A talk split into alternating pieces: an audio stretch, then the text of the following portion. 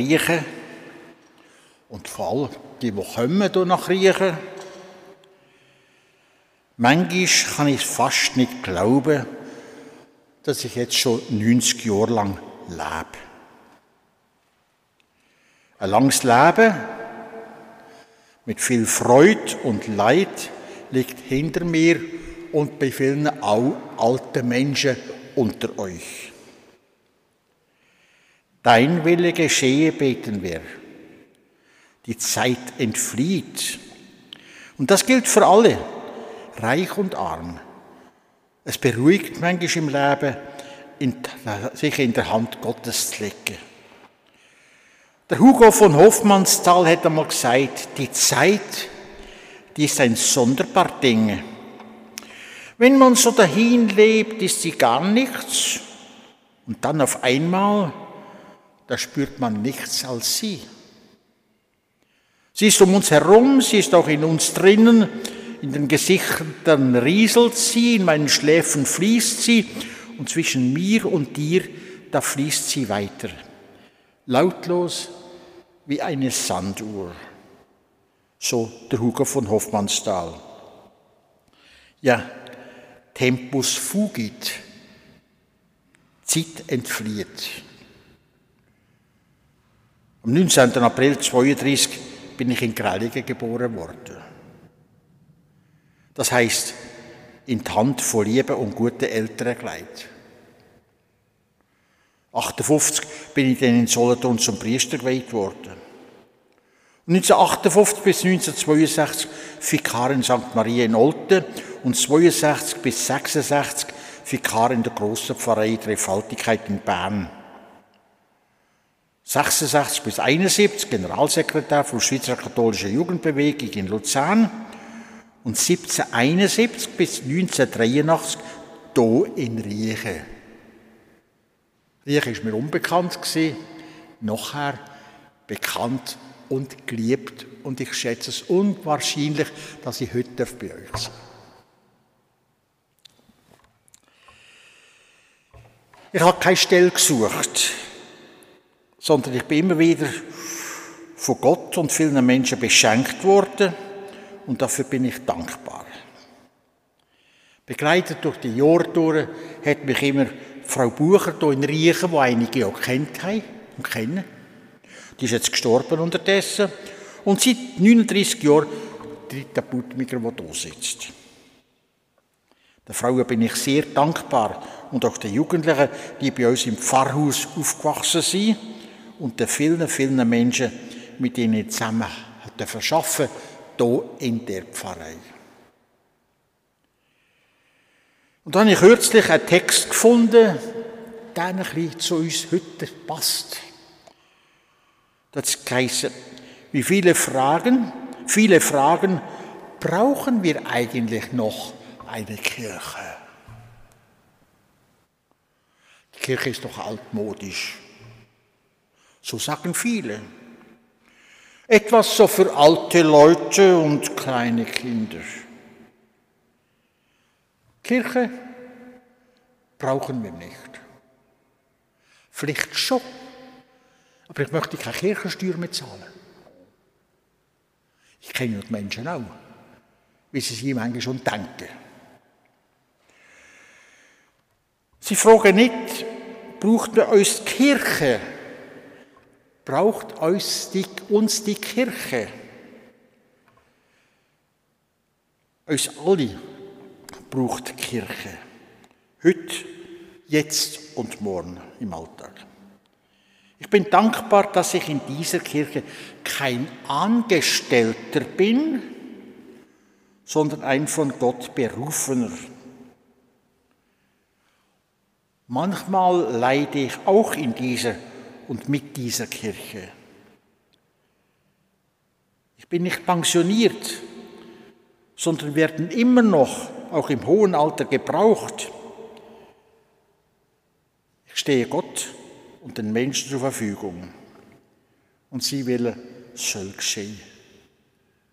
Ich bin also nicht als Arbeiter da, wo man Stunden abverdienen, sondern es ist für mich eine Freude, dass ich da sein und mit euch beten und mit euch singen Ich erzähle immer wieder eine kleine Geschichte, vielleicht ist es eine große Geschichte, die mich immer wieder begleitet hat.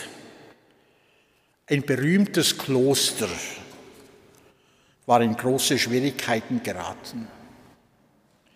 Waren die vielen Gebäude früher voller Mönche gewesen, schleppten sich jetzt nur noch eine Handvoll alter Mönche durch die Kreuzgänge und priesen Gott mit schwerem Herzen. In der Nähe hatte ein jüdischer Rabbi seine kleine Hütte gebaut, um von Zeit zu Zeit dort zu beten. Und solange er dort weilte, fühlten sich die Mönche von seiner betenden Gegenwart mitgetragen. Und eines Tages suchte der Abt des Klosters den Rabbi auf. In der Tür umarmten sie sich herzlich und schauten einander lächelnd an. Und sie setzten sich an einen Tisch, auf dem die Heilige Schrift geöffnet lag. Sie saßen lange, da bedeckte der Abt sein Gesicht mit den Händen und weinte. Weinte wie ein verlassenes Kind.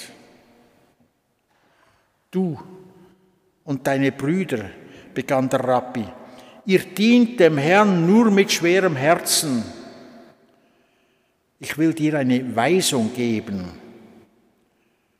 sagte der Rabbi, die du aber nur einmal wiederholen darfst. Und danach darf niemand sie je wieder aussprechen. Der Rabbi schwieg eine Weile und dann sagte er, die Weisung lautet, in einem von euch ist der Messias. In einem von euch ist der Messias und die Mönche reagierten bestürzt. Wer ist es? Bruder Johannes oder Pater Markus oder Bruder Thomas? Seitdem aber gingen die Mönche ganz anders miteinander um. Ehrlicher, herzlicher, freundlicher. Sie lebten jetzt zusammen wie Menschen, die endlich etwas gefunden haben. Die gelegentlichen Besucher zeigten sich betroffen und angesprochen von diesem Geist, der jetzt von den Mönchen ausging. Und es dauerte nicht lange, da kamen die Menschen von nah und fern und auch die Chorstühle füllten sich wieder. Soweit die Geschichte. Weiß nicht, wer sie geschrieben hat, aber irgendwo tut sie etwas berühren, was mich auch berührt. Und schwer. In einem jeden von euch lebt Gott, ist der Messias. Wie viele Kinder habe ich getauft? Wie oft sind wir dort zusammengekommen? Denken sie alle voll gewesen. Und wie schön ist es miteinander das zu teilen. Aber es ist dann etwas passiert, wo vielleicht jedem auch passieren kann. Was ist ein Vater, was ist eine Mutter? Die Kinder schätzen den Vater, nicht, dass er manchmal ein bisschen böse ist, aber sie schätzen den Vater, wenn er mit sich ihnen freut und wenn er da ist für die Familie und die Mutter auch. Und heute ist es ein bisschen so. Ich tue niemandem, niemand, gar niemand, aber wir sind Beamtete, wir sind Angestellte. Und der Lohn ist so und so.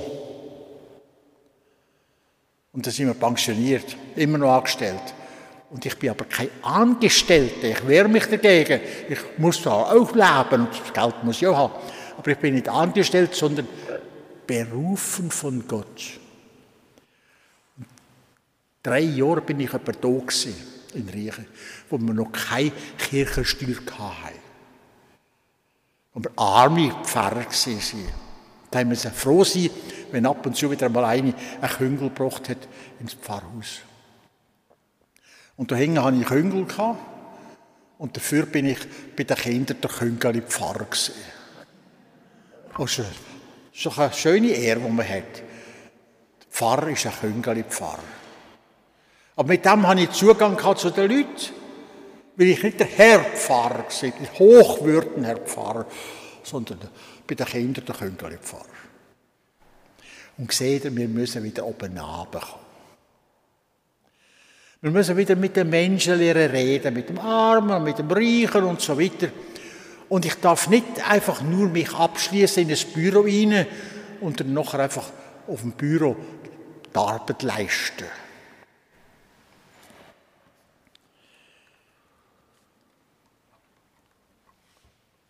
Unterdessen sind viele Jahre vergangen, als ich hier war.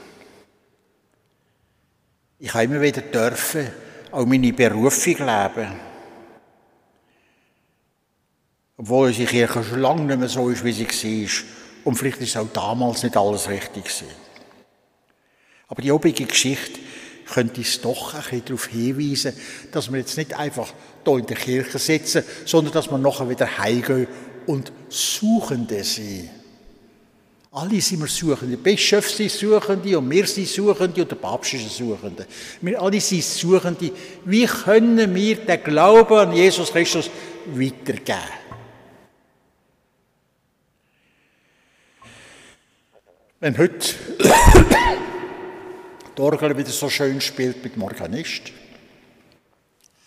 dann ist mir ein Orgel nicht einfach ein Instrument, sondern, wenn ihr ein bisschen hört, die Pfeife oben, die geben nur einen Ton für sich, wenn einer unter die Taste drückt. Und wenn die Luft kommt und die Luft gibt, dann spielt die Orgel und der Organist ein wunderbares Bild für das, was Kirche ist. Wir müssen in der Kirche sein und dürfen in der Kirche sein. Aber die Luft, der Heilige Geist, muss uns bewegen.